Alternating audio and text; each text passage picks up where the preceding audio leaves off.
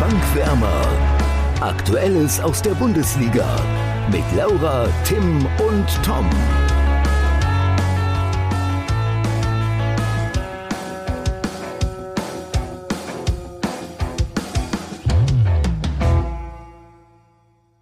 Schneechaos in Norddeutschland, Aufregung um den FC Bayern und einige Überraschungen in der Fußball-Bundesliga. Also, Laura und Tim, es gibt viel zu besprechen.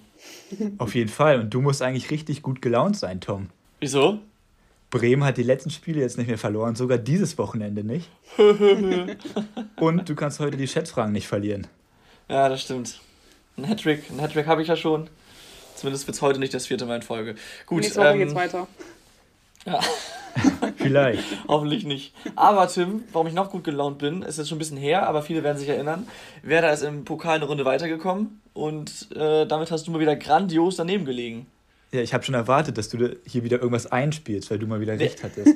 habe ich extra nicht gemacht, weil ich dachte, das ist jetzt zu stumpf, weil jedem Zuhörer war vorher klar, dass du, dass du da verlierst mit deiner äh, Aussage. Von daher, okay, wollen wir das weiter? War, das war die Mühe wollen wir weiter zum, wollen wir weiter zum Topspiel? ja. ja, mach mal. Ja, Gladbach-Köln. Ähm, ich kann als erstes auflösen. Keiner bekommt einen Tipp beim Tippspiel. Somit ist ein Punkt weiterhin. Äh, ja, meine ich. Meine ich doch. Danke, Tom. äh, Gerne. Tom weiterhin auf Platz 1 mit 8 Punkten. Dann komme ich mit 5 und Laura mit 4. Ja, ich glaub, Laura hatte 3-0. Saison nichts mehr. Doch, doch, ich hole Tom noch. Ja, aber ich also, nicht. Also nur einmal zur Form halber. Äh, Laura hat 3 zu 0 für Gladbach getippt, Tom hat 4 zu 1 für Gladbach getippt und ich wusste von Anfang an, dass es schwierig wird und habe 2 zu 1 für Gladbach getippt. Aber Hätte ja ich auch mal andersrum falsch. getippt. Hätte ich mal andersrum getippt. Du musst dich naja. doch jetzt nicht besser rausstellen. Du hast ja auch falsch getippt. Ich würde sagen, falsch ist falsch. Ja, also es war auf jeden Fall ein Spiel, wo auf jeden Fall viel Aufregung bei war, würde ich mal sagen. Klar, war ein Derby äh, bei Köln äh, mit den Fans und Drexler, der seine eigenen Fans als Idioten oder Spacken, nee, als Spacken beleidigt. Jetzt hast du Drexler aber auch schön betont, also Betonung auf Dreck. und auch die Gladbach-Fans sind ja auch nicht so glücklich mit ihrem Trainer. Nicht ah. nur, dass er nicht in die Pötte kommt und sagt, was jetzt Phase ist, sondern dass er auch gleich siebenmal gewechselt hat vor dem Spiel. Ging in die Hose auf jeden Fall. Ähm, also es, es war auf jeden Fall kein fußballerischer Leckerbissen. Es war kein Topspiel.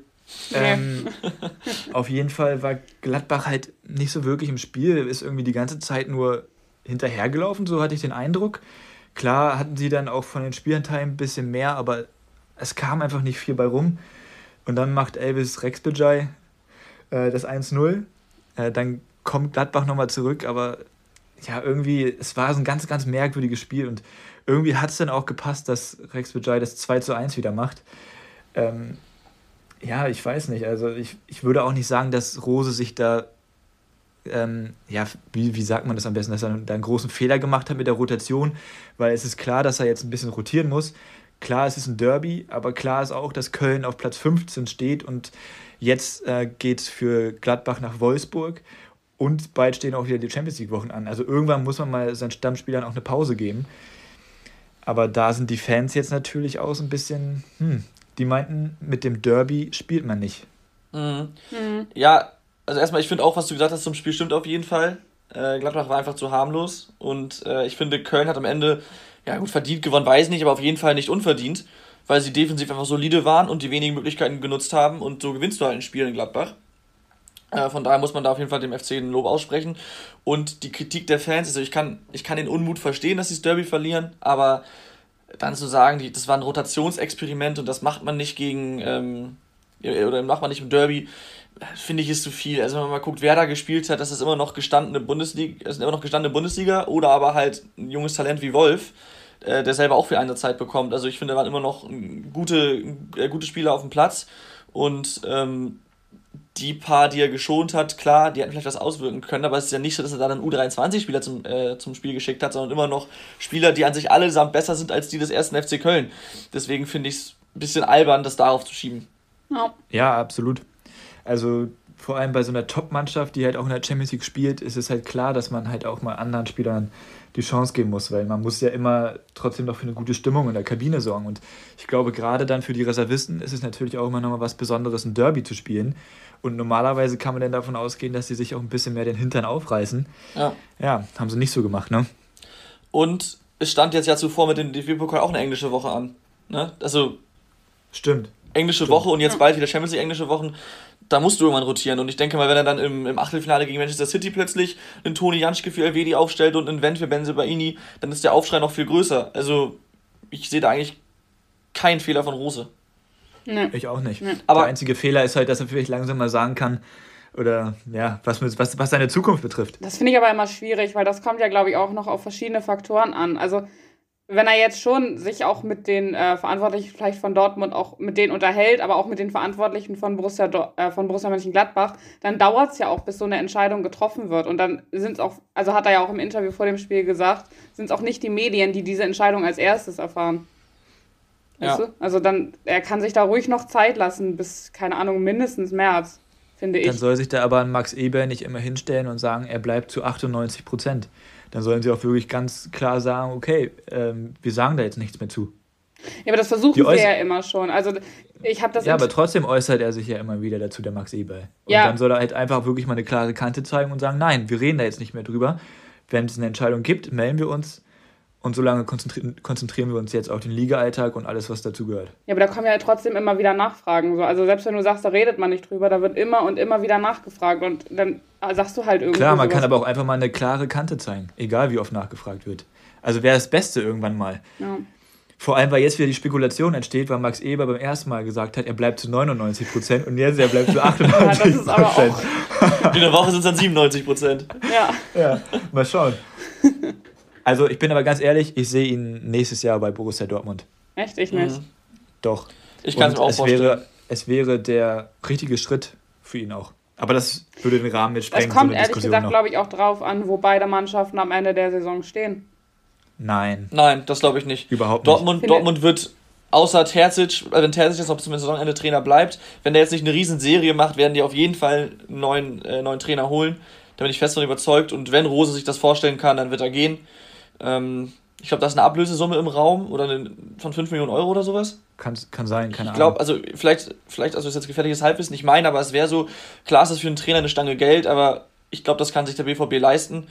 Ähm, Gerade wenn man diese Saison nicht so erfolgreich abschneiden sollte und dann, dann ist es am Ende, liegt es am Ende nur an Rose, ob er es macht oder nicht. Und äh, dass jetzt diese Unruhen da aufkommen, kann ich verstehen. Aber das Einzige, was für Ruhe sorgen würde, wäre, wenn man klar sagt, er bleibt. Wenn man das aber nicht klar sagen kann, dann musst du halt eben sagen, man muss abwarten. Wenn er jetzt sagen würde, ja, ich gehe nach der Saison nach Dortmund, wäre der Aufschrei auch erstmal groß. Klar, dann wäre die Sache geklärt, aber trotzdem wäre dann erstmal schlechte Stimmung. Von daher, mhm. egal wie du es machst, ähm, du hast jetzt erstmal ja, ein bisschen ist immer Unruhe. eine schwierige Situation. Von daher, ähm, ist halt ein bisschen blöd und ich denke mal, dass deswegen diese Kritik mit den Rotationsexperimenten noch ein bisschen oben drauf kam und dass es vielleicht einfach so gerade ein bisschen die Gesamtstimmung der Fans widerspiegelt, dass sie einfach da ein bisschen unzufrieden sind, weil eigentlich spielen sie eine super Saison oder die letzten zwei Jahre haben sich gut entwickelt, jetzt in der Bundesliga zwar nur siebter, aber trotzdem haben sie ja gute Spiele, sind in der Champions League im Achtelfinale und dann halt eben diese, diese Ungewissheit und äh, der wichtige Trainer, der vielleicht wegbricht, das ja, sorgt halt für Unmut, das ist natürlich ein bisschen ärgerlich, aber ähm, ich denke auch, sie sollten sich jetzt auf die Liga und auf die Champions League konzentrieren und dann äh, wird man am Ende der Saison sehen, wo es für Rose hingeht. Aber jetzt mal ganz ehrlich, er versucht ja mit Gladbach auch was aufzubauen und arbeitet da ja auch dran. Und wenn jetzt Dortmund nächste Saison auch nur Europapokal spielt, was ja durchaus momentan von der Tabellensituation so ist, warum sollte er dann zu Dortmund gehen? Also das verstehe ich einfach nicht, wenn er mit Gladbach Aus finanzieller aufbaut. und sportlicher Sicht ist es immer ein Fortschritt, zu Borussia Dortmund zu gehen. Borussia Dortmund spielt normalerweise sonst immer Champions League und die werden auch dieses Jahr Champions League spielen, weil nicht alle, also wobei bei Eintracht Frankfurt muss man abwarten, ob die so konstant weiterhin spielen. Ähm, aber aus sportlicher Sicht ist es immer ein Fortschritt, weil Borussia Mönchengladbach spielt ja nicht mal sicher Europa League. Klar, ja. Waren, sie, waren sie die letzten Saisons echt gut und er baut sich da auch was auf, aber trotzdem werden auch da die Spieler immer wieder weggekauft. Und Borussia Dortmund ist einfach eine Nummer größer für jeden ja. Trainer. Und als Trainer planst du ja schon ein bisschen weiter voraus. Klar, die, die Lebenszeiten von Trainern werden immer kürzer bei Vereinen, aber trotzdem planst du, wenn du zu Borussia Dortmund gehst, nicht eine einjährige Amtszeit. Und wenn, selbst wenn er dann ein Jahr lang Europa League spielen oder trainieren müsste, danach kommen sie sowieso wieder in die Champions League, beziehungsweise sollten sie kommen. Und dann ist das eine Jahr auf, je, auf gar keinen Fall verschenkt. Und das ist einfach nochmal ein größerer, ambitionierterer Club. Von ja. daher, es ist so oder so ein Fortschritt, sehe ich auch so. Okay. Überzeugt, sehr schön. ja, willst du noch ausführen oder äh, da sind unsere Standpunkte da so verhärtet, dass es da keine Kommunikation mehr zulässt. Ja, ich, ich finde, wenn man sich jetzt in Gladbach was aufbaut, dann musst du nicht das mitten, während du es dir aufbaust, abbrechen und dann bei Dortmund was aufbauen. Das ist halt ja, so, aber das irgendwann, aber meine Sicht. Also so, aber irgendwann stagniert das immer. Also das ist halt. Ja, aber stagniert es schon nach zwei Jahren? Also so, das ist. Ja. Das ist halt, ich, also ich weiß nicht, ich würde den Schritt halt naja, auch noch aber, aber stell dir vor, stell dir vor, es stagniert dann im dritten Jahr und dann hat er sich im ja. dritten Jahr seinen Ruf bei Gladbach versaut und dann ist die Chance vielleicht gar nicht mehr da nach Dortmund zu gehen. Ich wollte gerade sagen, weil dann hat Dortmund eh wieder einen neuen Trainer. Ja. Ja, ja, so. Aber wenn wir sowieso schon über Dortmund und den Trainer sprechen, können wir auch das Spiel kurz schauen. Ja, sehr. Oh, Tim! Ja. Überragende Überleitung. Ich überlege jetzt also, zwei Minuten, wie ich das mache und dann kommt hättet, sowas. Hättet, hättet ihr das jetzt nicht gesagt, hätte ich mich auch gut dabei gefühlt. Toll. ähm, ja, Habt also, ihr es gesehen? Ja, ja. ich habe es ähm, mir angeschaut. Ähm, das war Samstag, oder? Ja, mhm. in der Konferenz ja, habe ich es gesehen. Ja. Also, wie ihr sicherlich alle wissen, Freiburg hat das Spiel mit 2 zu 1 gewonnen. Und ähm, ja, ich bin mal wieder enttäuscht über Dortmund. Also klar, sie hatten viel Kontrolle, aber ich fand offensiv über weite Strecken schwach, sind nicht so richtig in Schwung gekommen, was wir sonst schon öfter mal gesagt haben. Dortmund brauchte mit diesen Dosenöffner, um sich rauszuspielen und das ist einfach nicht äh, zustande gekommen ich finde, da passt ganz gut rein, dass Freiburg zwei Fernschusstore macht. Das 2-0 noch ein klarer Torwartfehler von Hitz. Und klar hat Dortmund dann alles versucht, aber ich hatte auch in dieser Druckphase, nach dem 2-1 vor allem, eigentlich nicht das Gefühl, dass sie da noch was mitnehmen werden. Und äh, bitter, Dortmund ist jetzt nur noch Sechster und ähm, ich sehe gerade 16 Punkte Abstand auf die Bayern. Mhm. Das ist ein Brett. Ich glaube auch 16 Punkte auf Platz, also Vorsprung auf Platz 16, also sie sind so genau Mittelfeld dann so ein bisschen. ja, gut, Mittelfeld, ich meine, ist immer noch Europa League, ne? aber ja, ja klar. Ähm, das, ist, das ist schon Wahnsinn, wie weit sie dann in den Ansprüchen zurückhängen.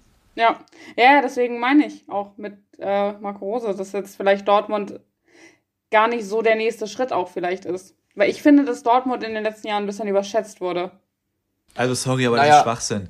Genauso, ich würde, ähm, Christopher Kramer hat das ja auch gesagt, dass wenn man jetzt den nächsten Schritt gehen möchte, äh, nicht unbedingt zu Dortmund gehen muss. Als, aus Spielersicht stimmt das vielleicht, mhm. weil wenn ich mir jetzt einen Dahut angucke, war das nicht unbedingt ein Schritt nach vorne für ihn. Aber es gibt trotzdem, also für Erling Haaland war es ein Schritt nach vorne. Blödes Beispiel, aber ist so. Ja. Aus Salzburg ja, nach Dortmund.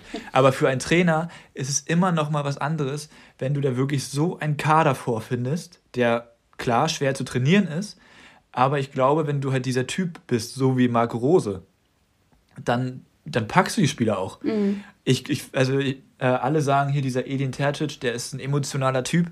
Also ich mag ihn sehr gerne, aber ich würde ihn jetzt nicht als emotional bezeichnen in erster Linie. Und ähm, ja, ich weiß nicht, aber das Ding ist, wenn sie jetzt in die Europa League kommen, müssen sie ja auch Spieler verkaufen. Ähm, das heißt, also da wurde dann aber auch gleich gesagt, Haaland bleibt. Ähm, Sancho soll wohl weg. Und dann können noch so Spieler wie Reiner, Brandt oder sonst wer noch weg. Also das könnte dann halt auch bitter werden. Jetzt zum Beispiel, ich, Ray, ich glaube, Rainer geht nicht. Das glaube ich nicht. Und zum Beispiel, ja, wurde aber äh, auch genannt. Bei Brandt okay. finde ich zum Beispiel war es eher ein Rückschritt von Leverkusen. Also der hat in Leverkusen nee. deutlich mehr gespielt.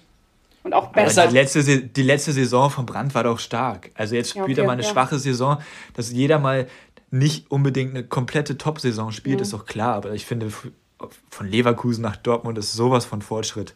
Also. Ich habe äh, zum Thema Dortmund auch ein Zitat. Soll ich das einmal jetzt schon mal einbringen? Ja, mach doch gerne mal. Ja. Also ich habe äh, als Zitat, wir sind total happy mit der Mannschaft und haben eine gute Mischung. War das nicht Watzke? Nee. Kehl. Ja, das war Kehl. Kehl, ah, schade. Wie seht ihr das denn?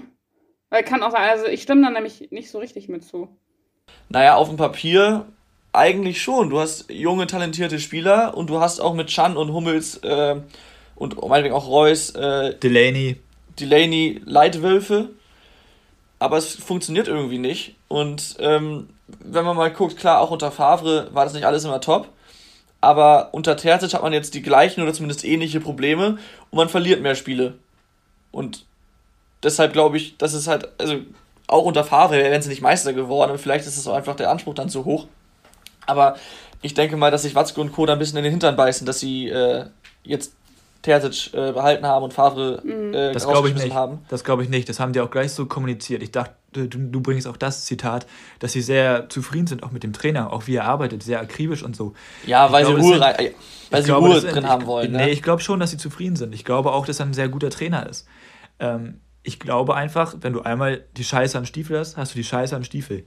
Und die haben sie momentan aber sowas von am Stiefel, weil ich finde, alleine, dass die drei Elfmeter verschossen haben und die haben halt auch einfach so unfassbar viel Pech, aber ich finde, die haben, ich stimme dem Zitat trotzdem zu. Also die haben eine tolle Truppe. Ja, das finde ich auch. Und ähm, mhm. die werden da auch wieder rauskommen. Also man muss da jetzt einfach ruhig bleiben. Also das Schlimmste ist, dass man da jetzt in Panik ausbricht. Ich glaube, gerade in dieser Phase ist es normal, dass man ähm, ja auch mal schlecht spielt. Und man muss, also man darf nie auch den Kopf der jungen Spieler vergessen.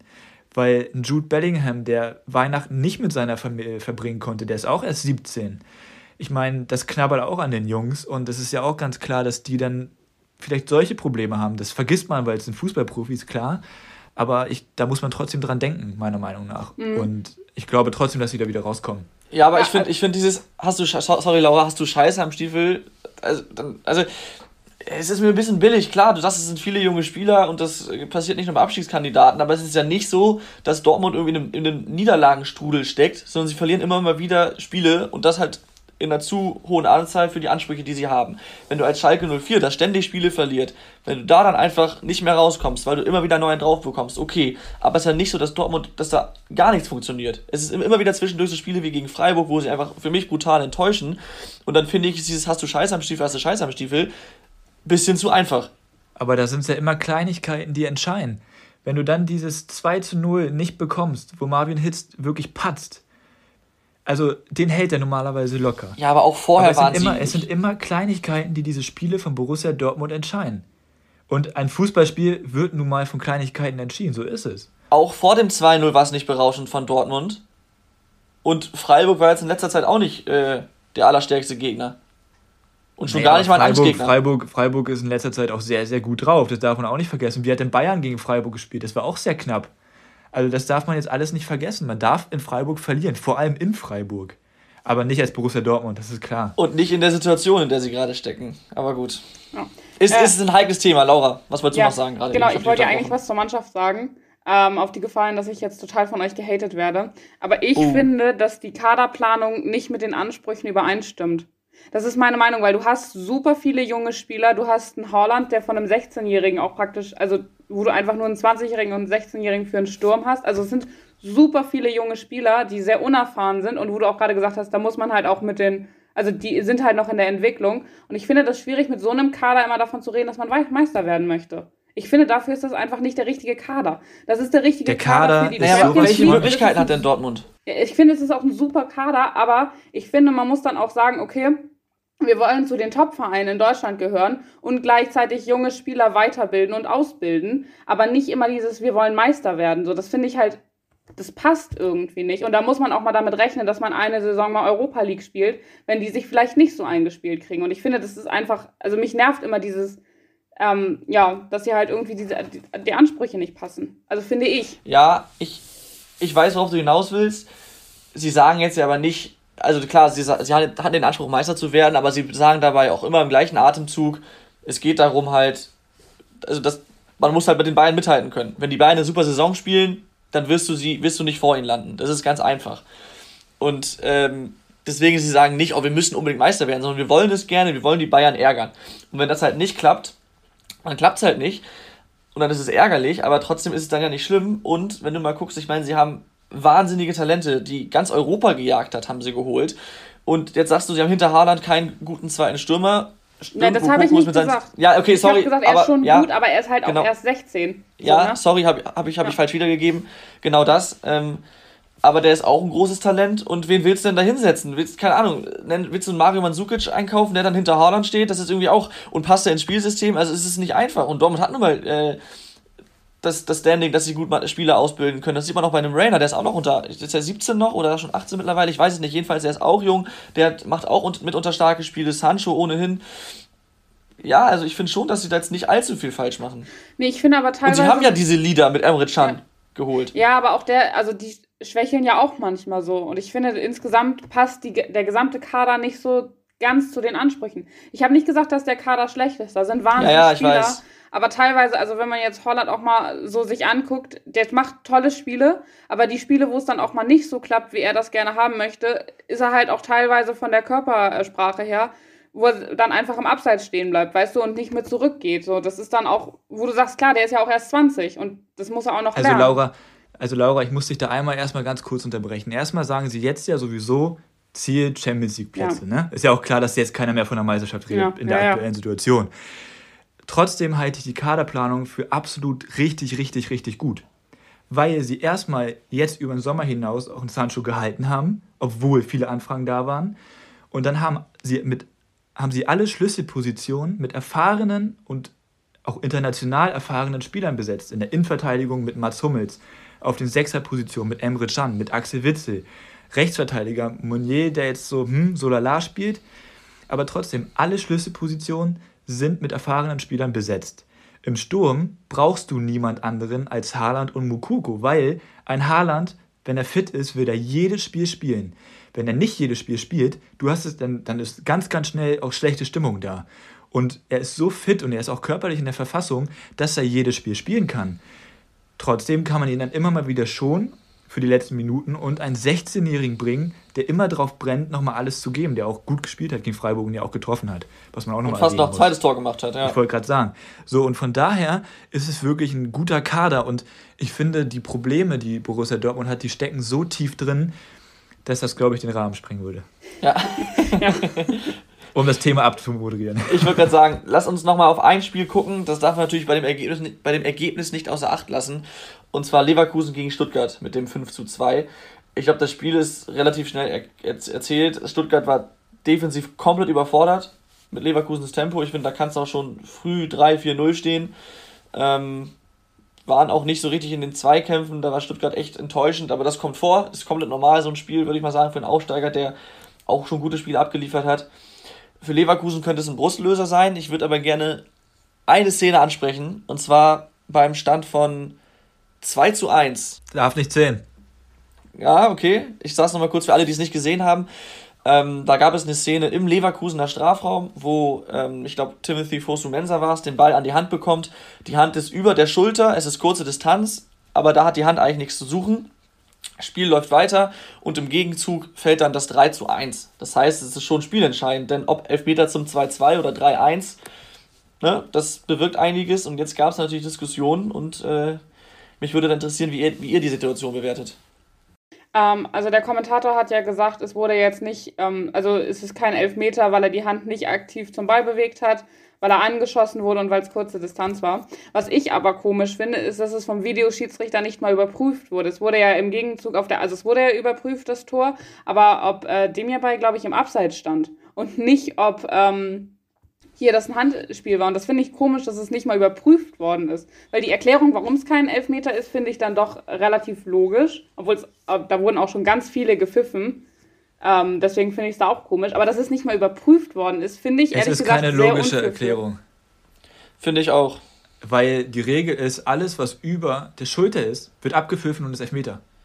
Ja, ja, deswegen. Und, und da war die Hand. Und, und auch, wenn, auch wenn die Hand nicht aktiv zum Ball rausfährt, die Hand ist trotzdem so oben, das ist keine, auch keine natürliche Bewegung in dem Fall. Da hat die Hand einfach nichts zu suchen. Wenn du da angeschossen wirst, klar, es ist bitter aus kürzester Distanz.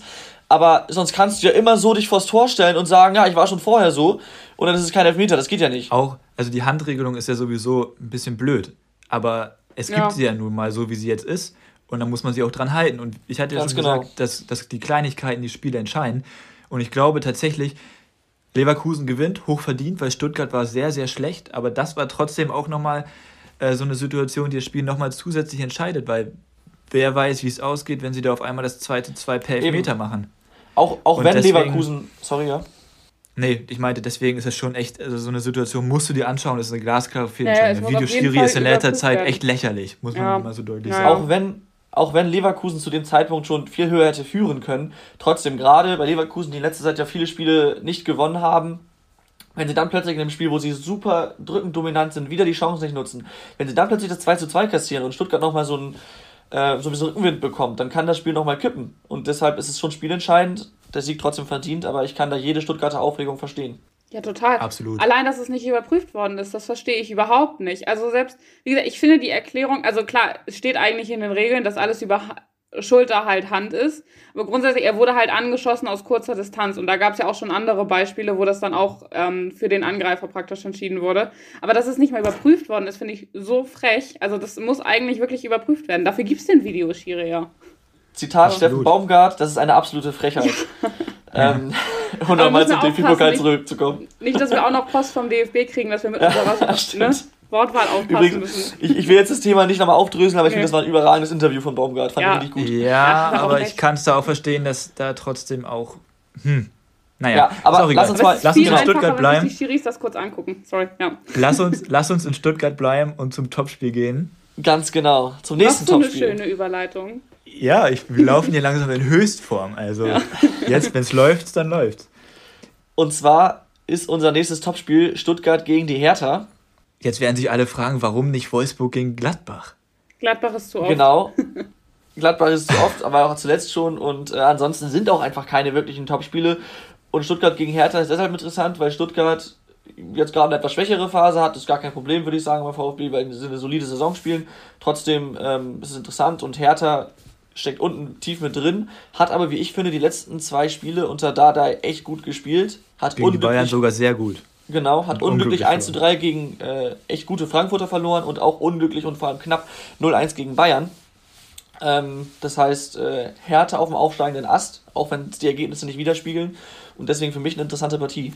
Interessant wird es auf jeden ja, Fall. Ja, der, der Tippspielblock ist schon draußen. Laura, ich warte nur noch auf deinen Tipp. Ja, ähm, grundsätzlich Hertha hat es jetzt besser gemacht in den letzten Spielen. Trotzdem tippe ich auf Stuttgart 2 zu 0. Ähm, Wird notiert. Weil ich finde, die spielen eine so gute Saison und auch wenn sie jetzt in den letzten Wochen ein bisschen schwächer waren, was für einen Aufsteiger auch völlig okay ist, finde ich. Also, das ist wirklich Meckern auf absolut hohem Niveau. Ähm, Glaube ich, dass sie spielerisch stärker sind als die Hertha. Ähm, einfach auch schon von der Schnelligkeit her. Deswegen mal gucken. Ich möchte wirklich auch gerne mal wieder das Tippspiel gewinnen. ja, ich tippe 2 zu 0. Okay ich würde mal weitermachen. Ich habe ja gerade schon ein bisschen ausgeführt und man könnte meinen, ich tippe auf Hertha. Für mich wird da entscheidend sein, ob sie die Leistung bestätigen können der letzten beiden Spiele und ob sie nach den beiden Niederlagen trotz guter Leistung jetzt den Mut nicht verlieren. Wenn sie weiter dranbleiben und äh, alles geben, wovon ich ausgehe, ich denke mal, dass Dada da auch richtige Worte findet, ist ein Sieg auf jeden Fall drin. Außerdem ist Stuttgart, auch wenn sie jetzt vor ein paar Wochen, glaube ich, erstmals ein Heimspiel die Saison gewonnen haben, eher heimschwach. Und deswegen tippe ich auf ein 3 zu 1 für die Hertha. Nein, ich wollte auch 3 zu 1 tippen. Das tut mir leid. Aber okay, ich, ich tippe was anderes, alles gut. Meinetwegen kannst du das gleiche tippen. Nee, nee, ich mach was anderes. Ich muss nur kurz überlegen. Also aus mehreren Gründen gewinnt die Hertha. Erstmal spielen sie in Stuttgart. Zweitens ähm, hat die Hertha, finde ich, zwei gute Neuzugang Neuzugänge. Ich finde, Kedira hat sich immer gut gleich eingelebt mit einer gelben Karte wegen Meckern. Da muss er bestimmt. Und Radonjic war richtig stark. Genau, Radonjic ist ein richtig guter Mann. Der hat richtig Bock gemacht gegen die Bayern der, der macht noch Lust auf mehr auf jeden Fall. Und spielentscheidend ist, dass der beste Stürmer von Stuttgart verletzt ist. Gonzales fällt nämlich für fünf bis sechs Wochen aus. Wobei Kalajdzic zwei Tore gemacht hat und auch wieder die Form der anderen Trotzdem ist er nicht, trotzdem ist er nicht konstant so gut wie ein Gonzales. Das kannst ja, du das stimmt, das stimmt. Nee, das, das, das ähm, auf jeden Fall. Aber trotzdem glaube ich, dass Stuttgart, also Stuttgart ist ja trotzdem nicht schlecht. Das äh, darf man ja nicht vergessen. Und Hertha hat ja trotzdem, ist auch trotzdem noch in der Krise. Und deswegen will ich da jetzt nicht zu deutlich tippen, deswegen tippe ich ein 1 zu 2. Ich hatte jetzt kurz überlegt, 2 zu 4 zu machen oder 1 zu 4, aber dann mache ich. Ach nee, das ist zu. Ich mache ein 1 zu 2. Also mal wieder den Standardtipp, so wie auch im letzten Tippspiel schon. Interessant, Tim. Dann noch ein anderes interessantes Spiel, wo wir gerade schon drüber gesprochen haben, aber wie gesagt, ähm, nicht fürs Topspiel. Wolfsburg gegen Gladbach.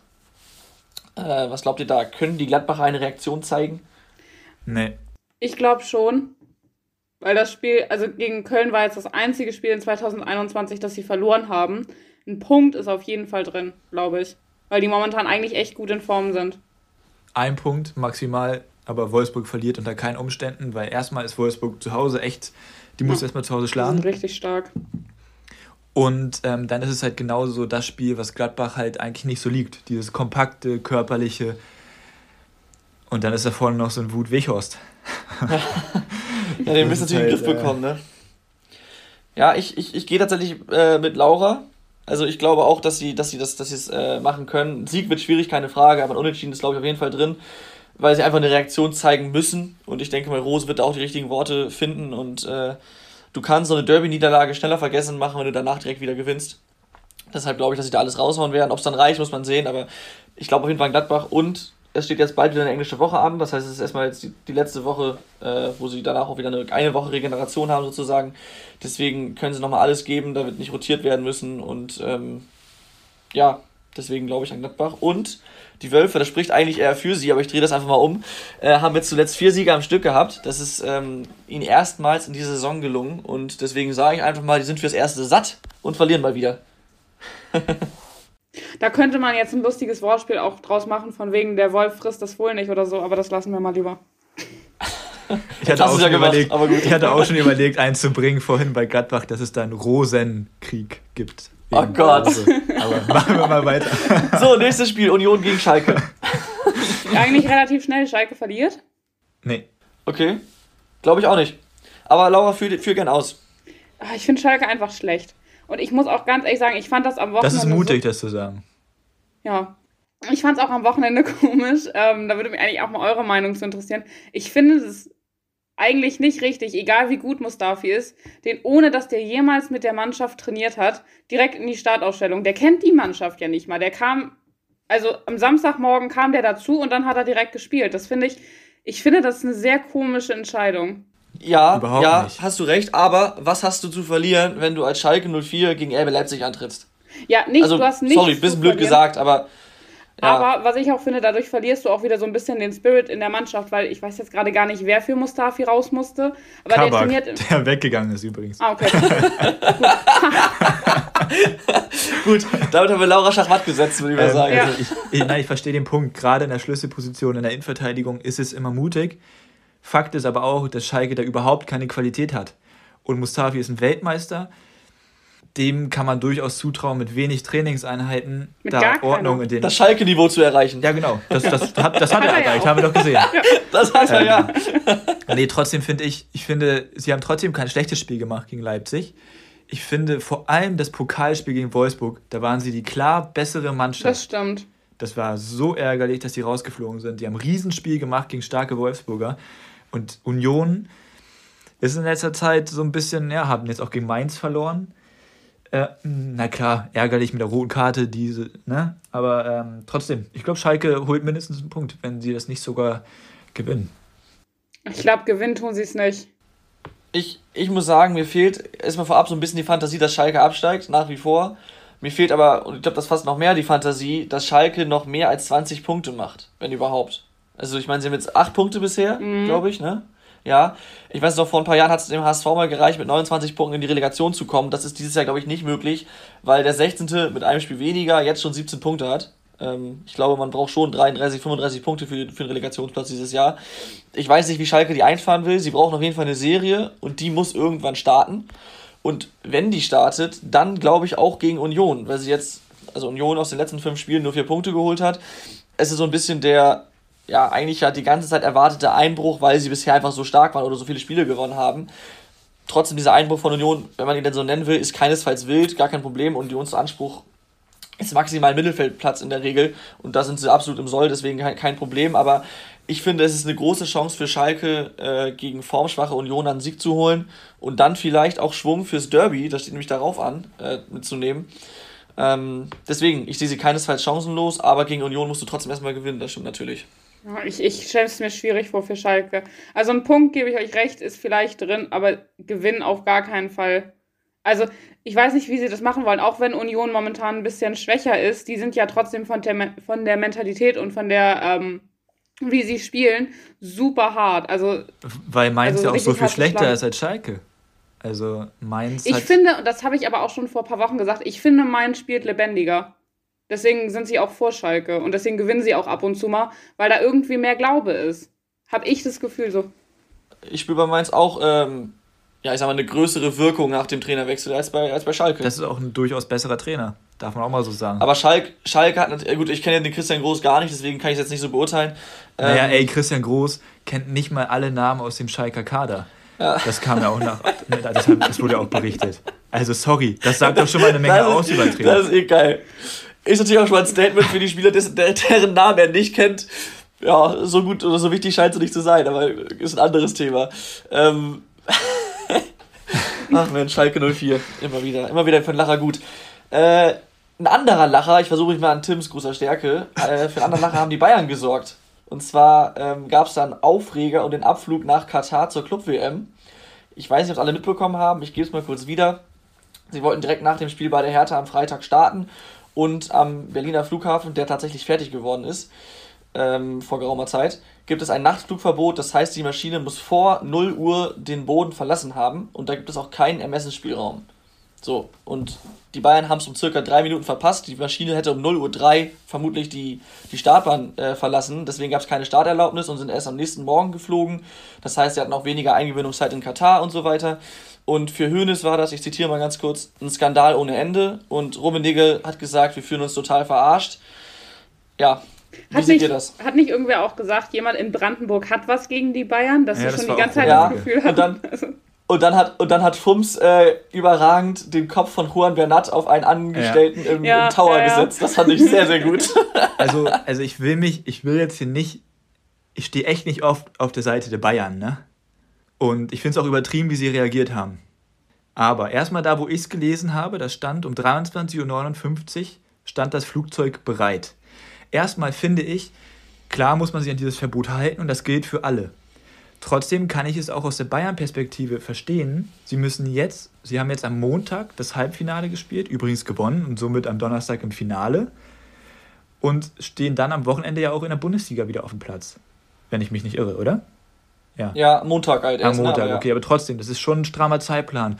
Und dann, und dann sind sie am nächsten Tag ja erst um 9 Uhr nochmal in München gewesen, weil das Personal einen Schichtwechsel hatte und ist dann erst von, aus München nach Katar geflogen. Und das ist sowas von ein verschenkter Tag.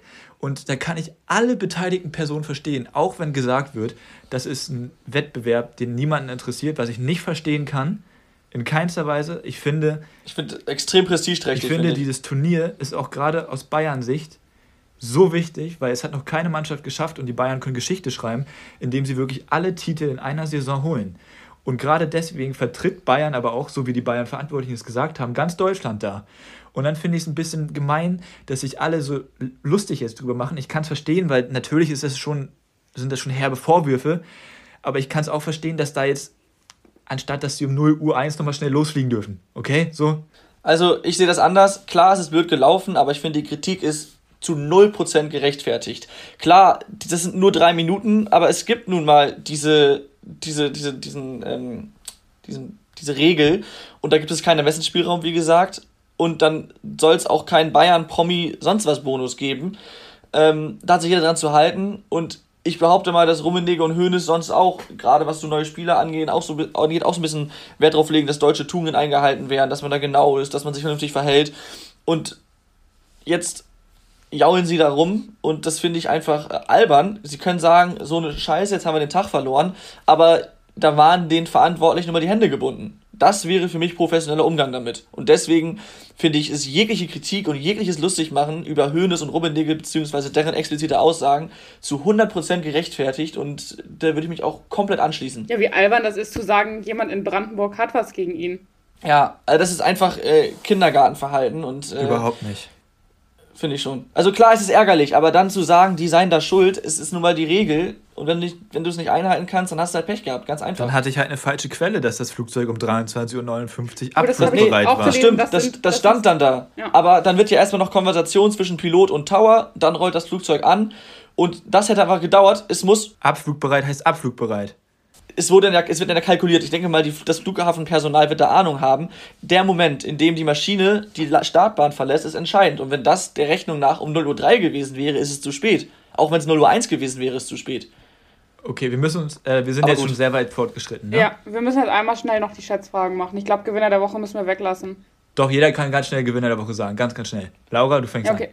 an. Äh, Christian Streich und Elvis, Re Elvis Rekspekay. Ja, habe ich ja. nicht ausgesprochen. Ja. Ich habe auch Christian Streich, ne, wegen der zuvor verlorenen Spiele gegen BVB jetzt erstmals gewonnen. Ähm, dann habe ich noch Diaby, weil der überragend gespielt hat und drei Torvorlagen gemacht hat. Und Philipp Kostic, ähm, ja, ein Tor, zwei Torvorlagen in den letzten fünf Bundesligaspielen, neun Torbeteiligungen, herausragend. Okay, ich habe auch Christian Streich. Äh, cool, dass wir alle mal den gleichen haben. Das gab es, glaube ich, noch nie. Zuvor in 16 Duellen echt nur dreimal unentschieden. Ne? Wusste ich gar nicht, dass er so häufig gegen Dortmund verloren hat. Und VfL Wolfsburg. Tom, du hast es vorhin schon gesagt, vier Ligaspiele gewonnen, ja. Aber erstmals in der Geschichte des VfL Wolfsburg viermal zu null auch in Folge. Ja, ja. stimmt. Gut. Stark. Sehr gut. Schätzfragen. Alles klar. Schätzfragen. Wir haben es vorhin schon gesagt, ich kann heute endlich mal nicht verlieren. Und das, das Schöne ist, hier schließt sich jetzt zum Abschluss der Folge der Kreis, den ich mit meiner Anmoderation quasi geöffnet habe. Und zwar ging es dabei ja um Überraschungen, den FC Bayern und Schneechaos in Norddeutschland. Und zwar lautet meine erste Schätzfrage. Ähm, wann haben die Fohlen zuletzt ein Heimspiel gegen ihren großen Rivalen, den ersten FC Köln, verloren? Und ich hätte da gerne den Monat und das Jahr. Du fängst an, Laura. Ja, ich glaube, das ist schon relativ lange her. Ähm, März 2012. Nee, okay. nee, ich sag, ich sag April 1991. Dann ist Laura näher dran. Nein. Es war nämlich auch ein 1 zu 2 und es war am 19. November 2016. Was? Oh. oh das ist ja noch gar nicht so lange her. gut, okay. Das finde ich nicht gut, äh, dass du mich auslachst. Wir haben dich auch nicht ausgedacht. Mach weiter, komm. Entschuldigung. Es ist einfach nur Genugtuung für mich. Ähm, und zwar bei der Club-WM gewinnt ja, sollte, so sollte man meinen, immer der europäische Champions League-Sieger, weil die einfach viel besser sind als die Mannschaften aus anderen Teilen der Welt. Aber wie oft hat bei der Club-WM bisher eine nicht-europäische Mannschaft gewonnen? Ich weiß nicht, wie lange es den Wettbewerb schon gibt. Okay, das sage ich euch. Den gab es erstmals in der Saison 99, äh, 2000. Dann hat er pausiert und seit 2005, 2006 wird er jedes Jahr ausgetragen. Einmal. Laura? Ich sag dreimal. Laura hat gewonnen, das war nämlich viermal. Was? Yes! Und gegen wen hast du es da aufgeschrieben? Oh, ich, es war auf, nee, ich habe es mir jetzt nicht aufgeschrieben. Es war auf jeden Fall mal, glaube ich, mal gegen Barca, mal gegen Real, ich glaube gegen Chelsea auch mal. Ja, es waren nämlich die Jahre 99, äh, 2000, 05, 06 06, 07 und 12, 13. Ich gehe mal davon aus, dass vielleicht in den ersten Jahren die europäischen Mannschaften das nicht so mega ernst genommen haben. Und 2012, 2013 ist der FC Chelsea. Ich glaube, das war das Jahr da ausgerutscht. Oha, krass. Letzte Frage. Ich denke mal, ihr ahnt es schon, es geht dann um das Schneechaos. Und zwar würde ich gerne von euch wissen, wann es zuletzt, zuletzt ein, oder das letzte Mal einen Spielausfall in der Fußball-Bundesliga wegen zu starken Schneefalls gab. Alter, die Fragen, boah. Ähm, Kann man nicht wissen, muss man Spieltag schätzen. in der Saison 2020 Nee, ich möchte. Oh, darf, oh, Laura, unwitzig. Ja. ja, Entschuldigung, wenn du die Frage so stellst. Es war über jedem klar, dass ich davor meine, aber gut. Ja, okay. Ja, Laura, sag doch. Ich hätte auch gern wieder äh, Monat und Jahr. Meinetwegen auch Tag, ist mir egal, aber Monat wird mir reichen. Dann sage ich, ähm, keine Ahnung, Februar 2017. Okay. Nee, da hatten wir nicht so viel Schnee, glaube ich. Also da, ich glaube, wobei, wir haben jetzt 2021. Ich sag ähm, Januar 2000. Ach nee, Januar ist gar nicht immer gespielt worden. Uiuiui, vorsichtig, Tim. Ähm, Februar 2016. Okay, ähm, ich sag mal kurz das Duell von damals. Da werdet ihr wissen, okay, es ist lange her. Rasenheizung und Co. machen es möglich mittlerweile. Es war nämlich das Duell Duisburg gegen den ersten FC Köln. Duisburg ist schon seit ein paar Jährchen nicht mehr in der Bundesliga. Es war damals der 14. Spieltag und es war der 26. November 2005. Oh, okay. Das heißt, der Punkt geht an oh Tim und er verliert am Ende knapp, aber halt doch verloren mit 2 zu 1. Kann ich mit leben, nachdem ich beim letzten Mal so deutlich gewonnen habe. Gut. Ich weiß äh, gar nicht mehr gegen wen. Danke, das, das wäre es dann auch an der Stelle. Wir haben aber schnell am Ende die Gewinner der Woche nur ganz kurz gemacht und bei den Schätzfragen äh, hat Tim verloren. Das finde ich auch sehr gut. Vielen Dank wie immer fürs Zuhören. Nächste Woche bist du wieder dran. Genau, nächste Woche bin ich wieder dran. Vielleicht mal wieder mit einem Sieg. Ähm, das ist ja nicht mal ein Cliffhanger. Macht's gut. Ciao, ciao. Bis dann. Die Bankwärmer. Aktuelles aus der Bundesliga. Mit Laura, Tim und Tom.